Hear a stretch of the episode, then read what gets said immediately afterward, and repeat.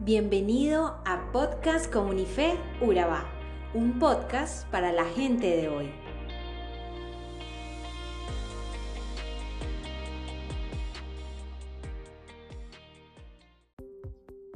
Nuestro episodio de hoy está basado en el capítulo 18 del libro de Lucas.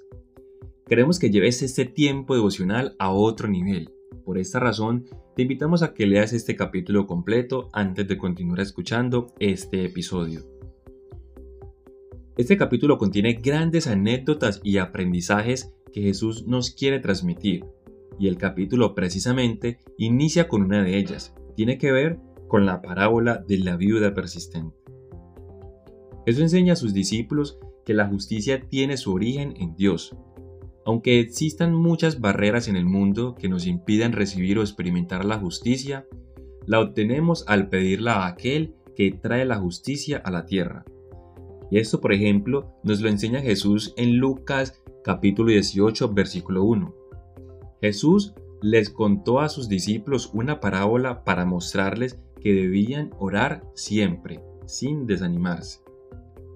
En este versículo se nos enseña a ser persistentes. Se nos hace un llamado a ser persistentes en la oración, persistentes en la búsqueda de la justicia y resilientes en todo lo que hagamos. Jesús usa esta parábola para enseñarles a sus discípulos a no desanimarse. Les muestra la importancia de la persistencia y la resiliencia. Sabe que la vida conlleva decepciones, pérdidas, injusticias y persecuciones, y que son muy buenas razones para desanimarse y perder la esperanza. Pero una vida en sintonía con la presencia, la justicia y la bondad de Dios es una vida que puede perdurar.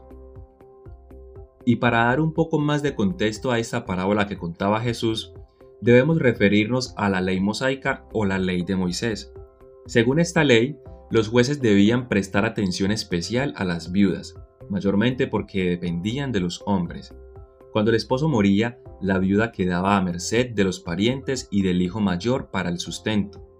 Sería poco común que una viuda pudiera abogar por sí misma durante este tiempo. Los hombres eran los que hacían este trabajo en nombre de sus familias. Como viuda, ella era una de las personas marginadas en su sociedad. La mayoría de las viudas eran objeto de la opresión y del fraude. Sin embargo, su condición de marginada no la detuvo en su búsqueda por la justicia. Con respecto a la oración persistente, la viuda de esta parábola nos sirve de modelo para el discipulado, pues una y otra vez comparece ante el juez injusto y presenta su petición, sin darse por vencida. Ella fue resiliente y fue fiel a sus creencias, fue persistente en su búsqueda por la justicia.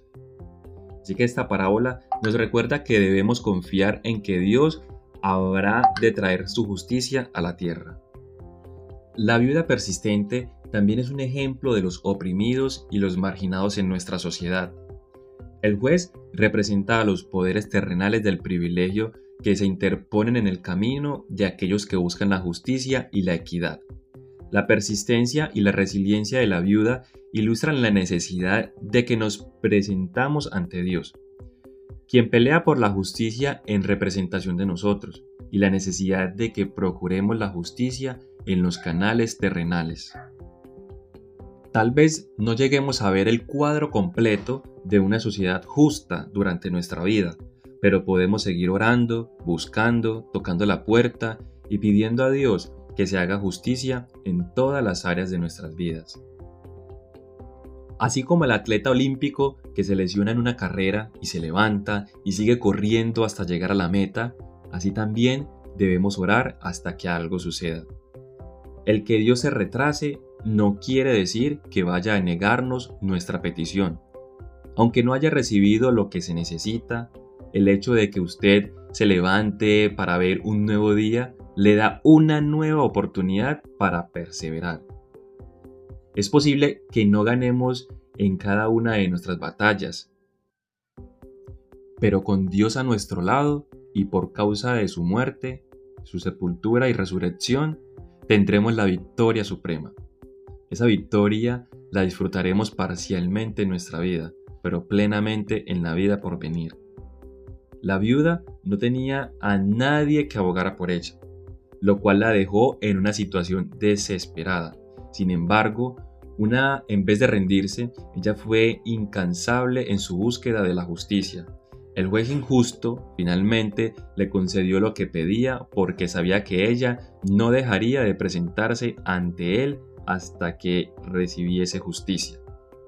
La resiliencia se manifiesta tanto en el ser como en el hacer. La resiliencia es mucho más que algo que uno hace, es algo que uno es. Es comprender que nuestras fuerzas vienen del poder del Espíritu de Dios que mora en nosotros. Es el núcleo interno de fortaleza desde el cual proviene nuestra acción en el mundo. Al mismo tiempo, una vez que se aprenda a ser resiliente, podremos estar sentados en medio de una tormenta y quedarnos quietos. Somos Comunife Urabá, un lugar para la gente de hoy. Síguenos en redes sociales como Comunife Urabá y en la web www.comunifeurabá.com. Allí encontrarás todo un contenido digital reservado de parte de Dios para ti. Nuestras reuniones miércoles 7 y 30 pm, toda una experiencia de oración y domingos 9 y 30 am destacamos la importancia de Dios en nuestra vida al compartir en familia. Te esperamos.